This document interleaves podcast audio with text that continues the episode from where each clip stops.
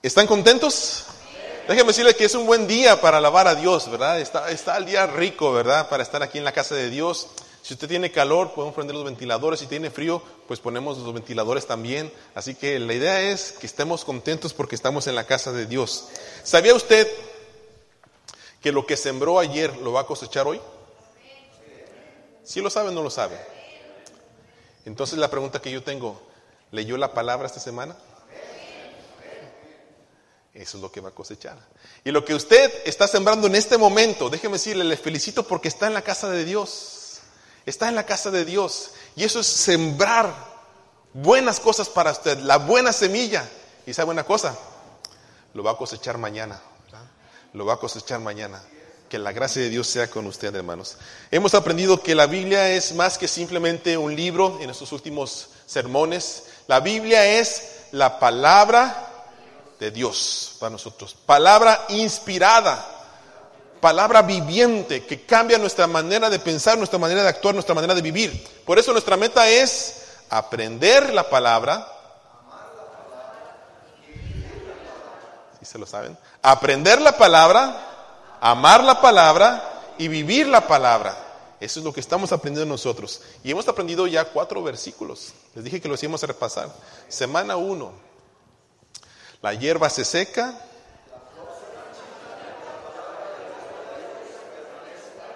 Ese es el primero que aprendimos, ¿verdad? El segundo que aprendimos, segundo Timoteo 3, 14 al 17.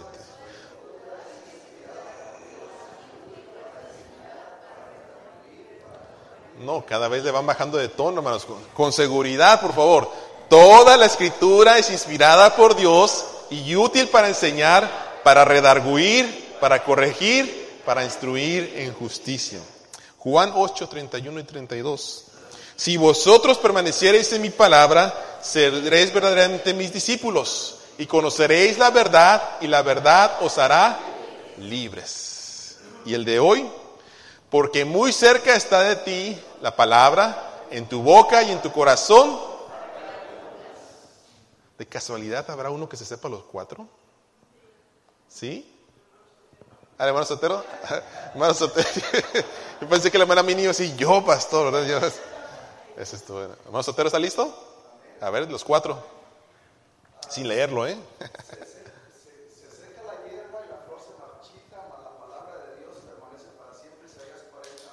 Muy bien. Timoteo. Ajá.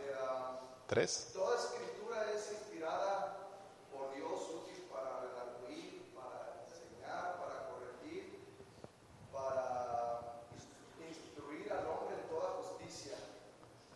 bien. Según el Timoteo 3:16. Eh, la otra es Juan 8. Juan 8, 31 y 32. Jesús le decía a los judíos que le habían seguido, si permanecieres en mí y mis palabras permanecieren en vosotros, seréis verdaderamente mis discípulos y conoceréis la verdad y la verdad os hará libres. Muy bien. Semana 4.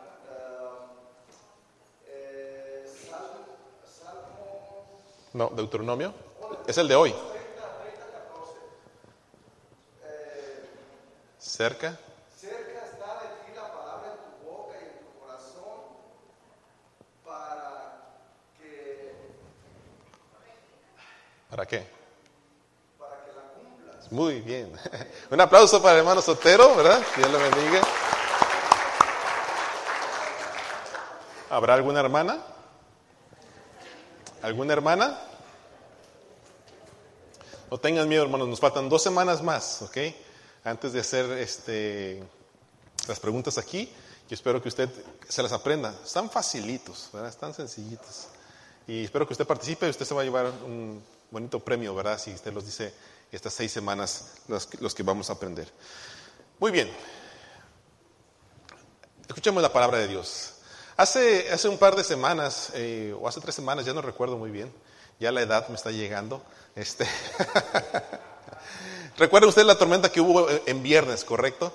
Esa tormenta que hubo en viernes y estábamos mi esposa y yo en la casa con los niños y de repente se fue la luz, como eso de las 4 de la tarde aquí en, la casa. Se fue la luz y pues nosotros pensábamos que iba a ser algo pasajero, algo así como de media hora, una hora, mientras que se componía la luz. Estaba lloviendo bastante fuerte y los niños estaban a gusto con la lluvia viendo y todo lo que estaba pasando. Pero se fue la luz. Eh, rápidamente nos dimos que pasaron un par de horas y no fue tan simple como pensábamos. Así que ya empezó a oscurecer y empezamos a buscar lámparas para ver qué podíamos alumbrar en la casa. Nos damos cuenta que supuestamente nosotros estábamos preparados con estas lámparas y no encontrábamos dónde estaban las lámparas. Así que encontramos una nada más. Y unas velas por allí. Empezó a llegar la noche y dijimos en la casa, ¿sabes qué? Vamos a comprar algo al Walmart para tener algo más. Llegamos al Walmart, no encontrábamos lo que queríamos, muy caras las lámparas, lamparitas ahí de 15, 20 dólares por una lucecita así, así que al final compramos velas. Llegamos a la casa, prendimos este, la lámpara, las velas, y ahí estábamos en la oscuridad de la casa, en la oscuridad de la casa. Es interesante, hermanos, pero nadie se da cuenta cuán importante es la electricidad hasta que no la tiene, ¿verdad? Hasta que no la tiene. Nos empezamos a preocupar por el refrigerador, cómo le íbamos a prender, y no recuerdo cuántas veces, hermanos, para serles honesto, fui al cuarto con mi lámpara y entraba al cuarto y ¿qué creen que hacía? No hay luz. o entré al baño, pero entré al baño y ah, luz, ¿eh? no hay luz, no hay luz, no hay luz. Yo sé que a ustedes no les pasa, nomás me pasa a mí, ¿verdad? Pero este, no sé cuántas veces me, pasó eso. Pero no es por nada, hermanos. Eh, me acordaba, ¿verdad? Que cuando iba con mi lamparita, se sentía bien. Cuando uno entraba al cuarto y se alumbraba. A veces mi niña me decía, papá, préstame la lámpara. Y agarraba la lámpara a ella, esas linternas, ¿verdad? Cuando uno va a acampar. Y a veces me tocaba ir a mí al cuarto y pues no veía nada. Y una pequeña lucecita y una lucecita que me alumbraba por ahí, pero no se veía bien. Hermanos, yo no sé si usted le ha pasado, pero qué bonito se siente cuando llega la luz. ¿No le ha pasado? Cuando mi esposa le dije, ya llegó la luz, llegó hasta el siguiente día a las 4 de la tarde, aquí en la casa. Hasta las 4 de la tarde llegó. Y cuando llegó la luz, dijimos, ¡yeah! Llegó la luz, Se, siente bien, celebramos cuando llega la luz. ¿Sabe una cosa? Necesitamos la luz. Si no tuviéramos aquí la luz ahorita no nos podríamos ver, menos me podrían ver a mí, ¿verdad? Pues no, sé por qué razón. Pero necesitamos la luz. ¿Se están riendo conmigo o se están riendo de mí? Pero necesitamos la luz. Necesitamos andar en luz. Es bonito tener luz, hermanos. Y déjeme decirle esto, entre más luz tengamos, más claro se ve. ¿Se ha fijado en eso? Entre más luz tengamos, más claro se ve. ¿Y sabía usted que la palabra de Dios nos dice que la palabra ilumina nuestro caminar? ¿Sabía usted eso? El Salmo 119, 105 dice así, todos juntos. Lámpara es a mis pies tu palabra y lumbrera a mi camino. Lámpara es a mis pies tu palabra y lumbrera a mi camino. En el caminar de nuestra vida, hermanos, en la jornada de nuestra vida que nosotros tenemos, vamos a pasar por muchos valles de sombra, por muchos valles de oscuridad, por situaciones difíciles y problemas que a veces no podemos comprender. Pero dice su palabra, ¿qué es la palabra para nosotros? Dice, es una lámpara, es una lumbrera. ¿En dónde?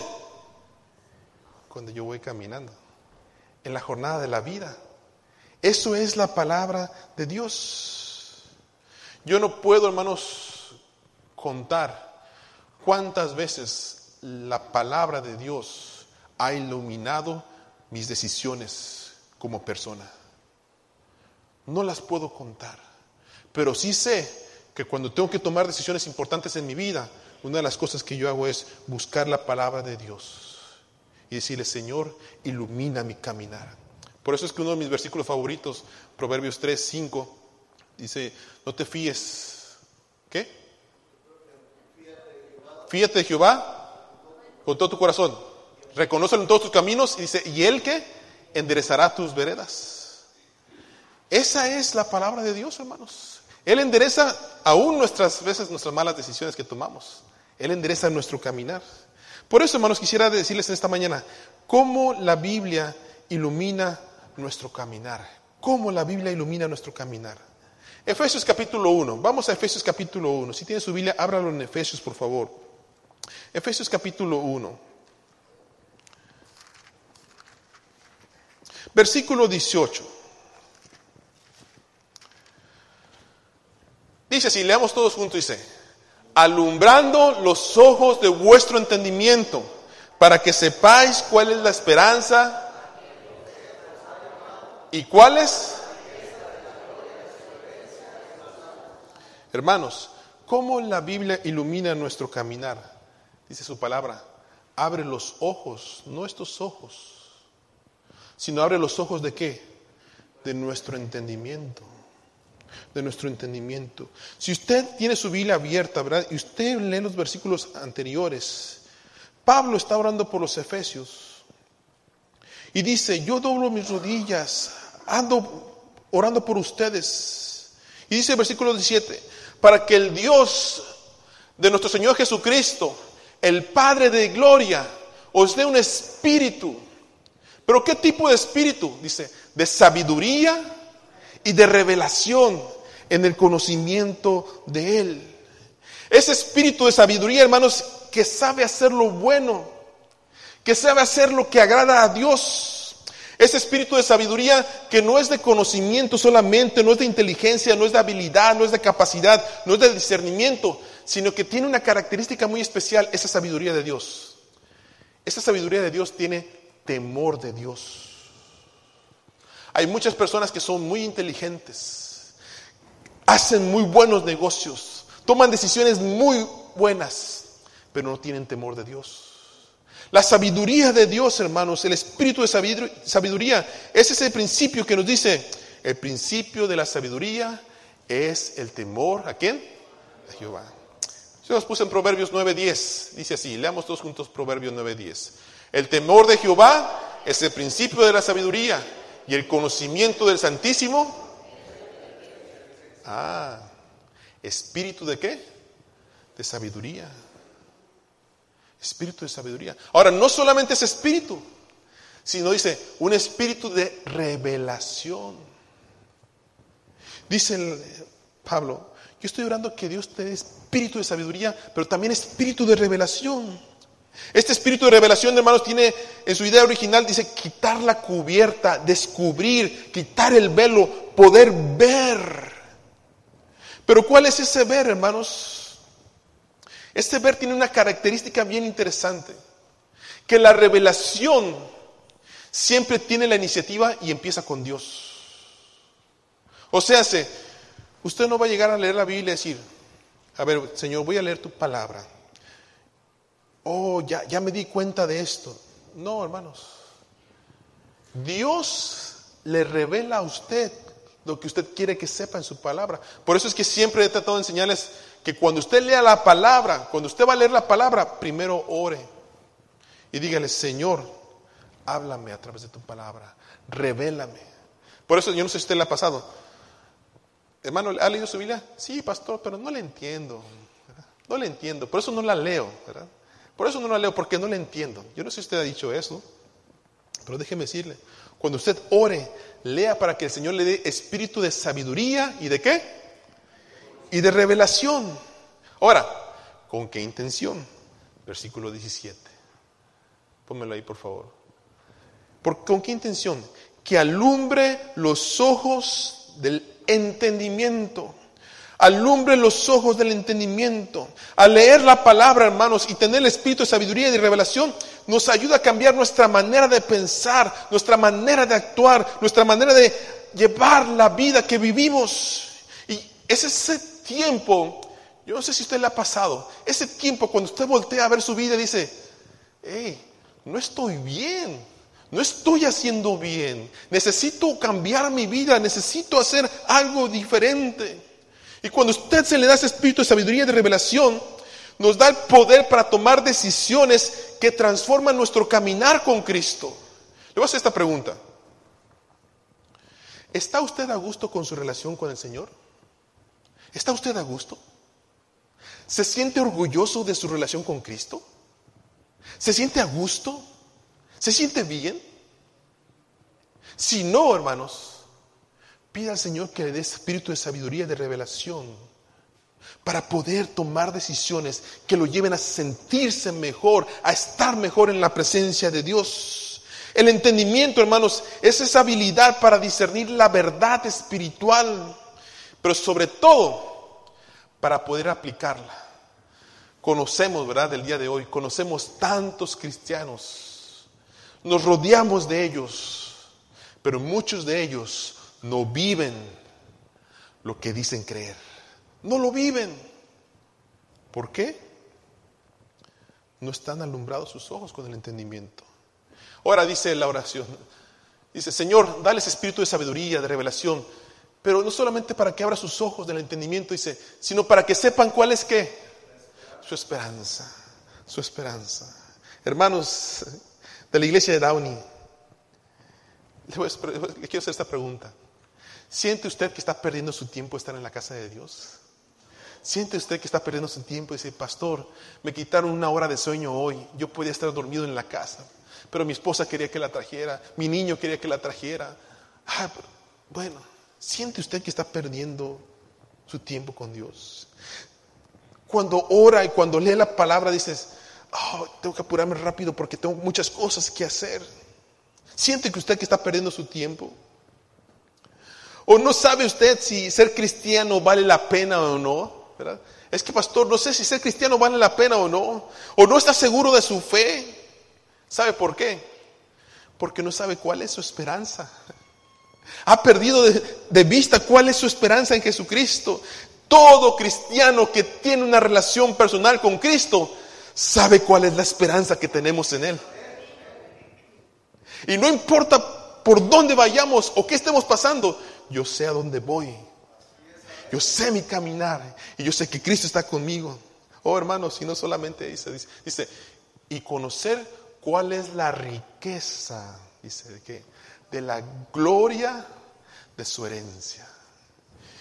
Yo, yo quiero que entiendan esto, hermanos. Lo mejor que nos ha pasado a usted y a mí es haber conocido a Jesucristo como nuestro Salvador personal. Es lo mejor que nos ha pasado. ¿Por qué? Ahora somos, dice la palabra de Dios, hechos hijos de Dios. Usted pasó al altar, quizás tiene un problema matrimonial, un problema de pecado, un problema espiritual, falta de trabajo, falta económica, no sabe qué va a hacer mañana. Y usted pasa al altar y dice, Señor, no sé qué es lo que viene más adelante ayúdame, fortaléceme, dame de ti. Y sabe una cosa, dice la Biblia, y su Padre que está en los cielos sabe de qué cosas tenéis necesidad. Y usted es hijo de Dios, una herencia que usted no se merecía, hermanos, pero Dios se la dio. Y primera de Pedro, primera de Pedro 1.4 dice, es una herencia incorruptible, incontaminada, inmarcesible, reservada para quién? Para usted. Para usted. Para mí. Para todo aquel que sabe y ha conocido a Jesucristo como su Salvador personal. Dice hermanos, no rey. No rey. No se equivoque. Hemos sido salvos y llamados a vivir en el poder de Cristo. Los versículos más adelante, 19 al 23, hermanos, son impresionantes. Miren, Miren, quiero que lo escuchen, por favor. Y conozcan cuál es la superimenente grandeza de su poder. ¿Para quién, hermanos? Para los que creen, según la operación de su fuerza. ¿Qué tipo de fuerza? Miren versículo 20. La que operó en Cristo, resucitándolo de dónde, hermanos?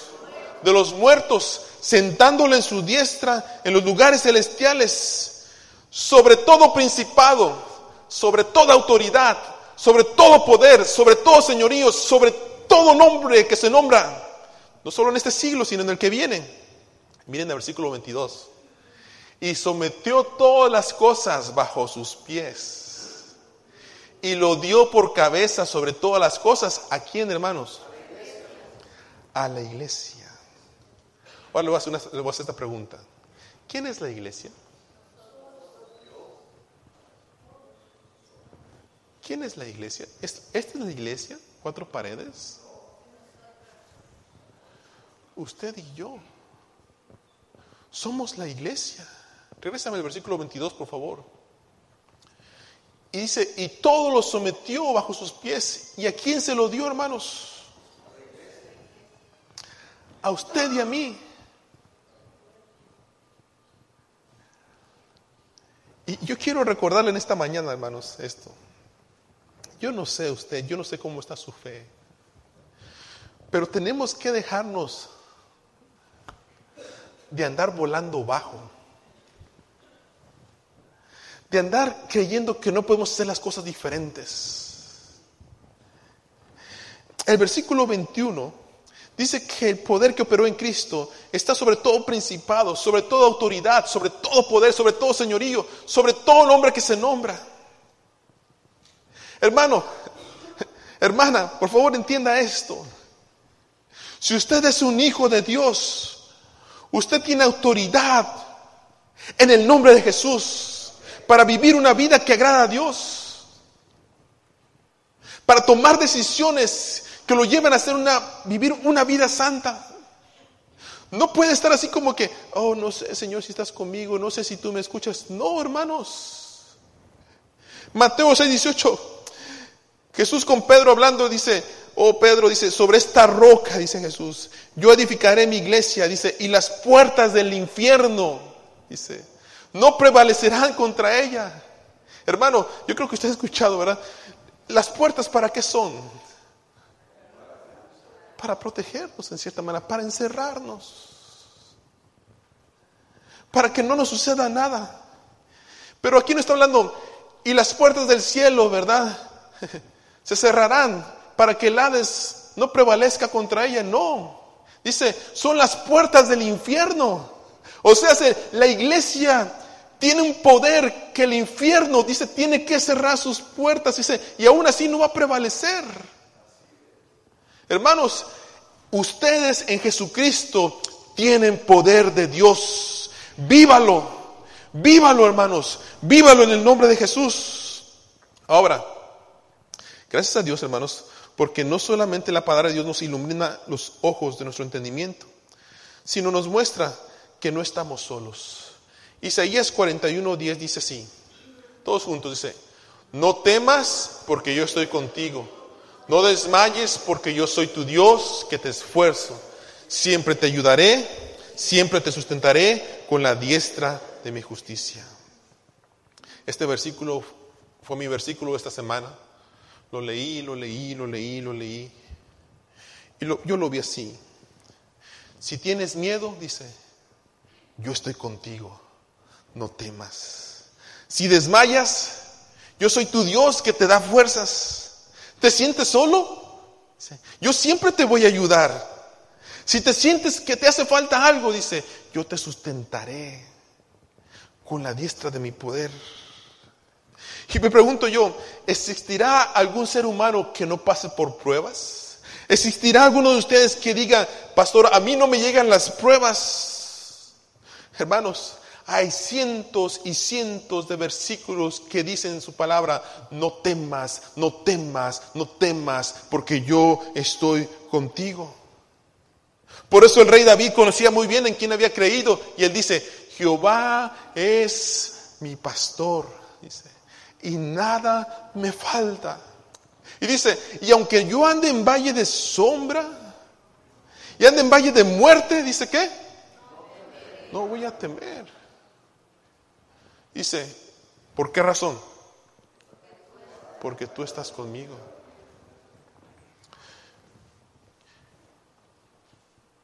Quiero que vean este video, por favor. Hace unos años se los pasé, pero creo que esto nos recuerda muy bien lo que Dios hace con nosotros. Vamos a verlo. Estoy contigo, no desmayes, porque yo soy tu Dios que te esfuerzo, siempre te ayudaré, siempre te sustentaré con la diestra de mi justicia. Hermanos, yo no sé si te sienta como osito, ¿verdad? El día de hoy. Ese osito que está oyendo las cosas del Señor. Y déjeme decirle, no está solo, no está solo. Pero sea sabio, sea inteligente. Vuelva a Dios Vuelva a Dios, busque a Dios es lo mejor que usted puede hacer. Dice, el Dios no nos deja solos. El nombre de Jesús tiene poder. Y por eso es que en esta mañana yo quisiera que usted supiera, declare en el nombre de Jesús, Señor, cambia mi vida, cambia mi mente, cambia mi manera de pensar. Y sabe una cosa, Cristo tiene poder para cambiar esa vida que usted no está llevando de acuerdo a la voluntad de Dios. Eche la red, eche la red, como Simón le respondió al maestro, Señor, hemos pescado toda la noche, pero dice, en tu nombre, ¿qué? Echaré la red. Yo quisiera que usted creyera, hermanos, a las promesas de Dios en su palabra. Pero sabe una cosa, ¿sabe usted por qué yo a veces no tenemos miedo? ¿Huimos? Porque a veces nos escapamos, ¿verdad?, de la vida con los problemas. Es por esto. Porque no leemos la palabra. Se nos olvida que Dios está con nosotros. Ahora, hermanos, Dios nos abre nuestros ojos, nuestro entendimiento. Su palabra ilumina nuestro caminar, recordándonos que Él está con nosotros. Pero ¿con qué intención? Para santificar nuestras vidas. Juan 17, 17. Leamos todos juntos, dice así. Santifícalos en tu verdad, tu palabra es verdad. Hay un versículo muy clave dentro de la iglesia de Nazareno. Hebreos 12, 14 dice, seguid la paz con todos y la santidad. Dice, hay un requisito, un requisito para que usted y yo podamos ver a Dios. Y dice su palabra, es santidad. Es santidad. Y hermanos, la cualidad de ser santos no depende de sus actos. No depende, ¿verdad?, de lo que usted pueda hacer, no por obras para que nadie se gloríe, dice su palabra, sino esa cualidad es de aquel que santifica en la verdad. Cada vez que usted lee la palabra, cada vez que usted la pone en práctica, la palabra de Dios lo santifica, lo aparta, lo purifica, le cambia su manera de pensar, le cambia su actitud. Pero déjeme decirle algo esta mañana, ser santo no es una opción. Ser santo no es si usted quiere o no quiere. Si usted quiere vivir y ver algún día a Dios cara a cara, usted, dice su palabra, tiene que vivir en santidad. Así de sencillo. Pastor, pero ¿cómo puedo ser santo? ¿Cómo puedo ser santo? Santifícalos en tu verdad. Tu palabra es la verdad. ¿Cuál es nuestro problema, hermanos? ¿Por qué no vivimos vidas que agradan al Señor? ¿Por qué no vivimos vidas santas? ¿Por qué estamos fallando en esto? ¿Por qué no estamos leyendo la palabra? Pero cuando usted lea la palabra, dígale, Señor, ilumina mi entendimiento, ilumina mis ojos de mi entendimiento. Gracias por recordarme que estás conmigo, pero santifícame en tu verdad. Ayúdame para tomar decisiones que vivan de acuerdo a tu voluntad. ¿Qué tiene que hacer, hermanos? Con eso termino. ¿Qué tiene que hacer? Uno, en esta mañana le quiero decir, confiese sus pecados. Confiese sus pecados. Acepta a Jesucristo como su Señor y Salvador. ¿Saben una cosa? Muchos cristianos creen en Jesucristo como su Salvador. Creen que los puede salvar. Creen que les puede ayudar pero no creen en Jesucristo como su Señor. Porque si es mi Señor, yo le obedezco en todo, no nomás en lo que me conviene. Cuando usted dice, Señor, te acepto como mi único y suficiente Salvador, pero sé el Señor de mi vida, está diciendo que Él es Señor de todo lo que usted hace, hermanos. No nomás cuando viene el domingo, no nomás cuando viene trajeado con su corbata, es en su actitud en el trabajo, con su familia, cuando usted está sola, las cosas que usted hace en la casa. Él sigue siendo su Señor y no lo hace para agradar al pastor, para agradar a su esposo, para agradar a su esposa, para agradar al hermano de la iglesia. Usted busca a Dios porque quiere agradarlo a Él. Y entonces cambien las cosas.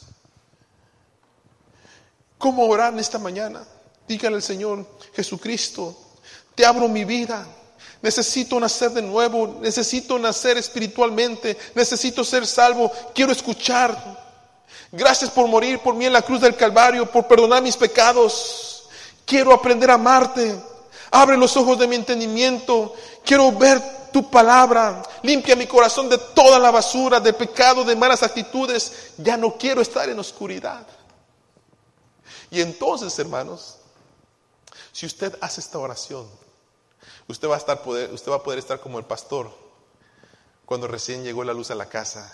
Dice, ¡yeah! Llegó la luz, llegó la luz.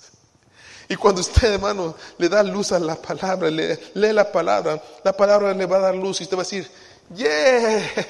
Me llegó la luz a mi vida. ¡Yeah! Llegó la luz, puedo celebrar, sé para dónde voy, sé lo que tengo que hacer, sé que Cristo está conmigo. Hermanos, esta semana yo le invito de todo corazón como su pastor, aléjese del pecado, aléjese del pecado antes de que sea demasiado tarde, antes de que Dios le llame a su presencia y después usted tenga que pagar las consecuencias de su pecado hay una promesa para usted. Y el predicador y el siervo de Dios dice, acércate al Señor. Hoy es el día de salvación. Hoy es el día que Cristo quiere tener una relación personal contigo. Hoy es el día que Cristo te dice, arregla cuentas conmigo, porque quiero estar en una relación personal contigo.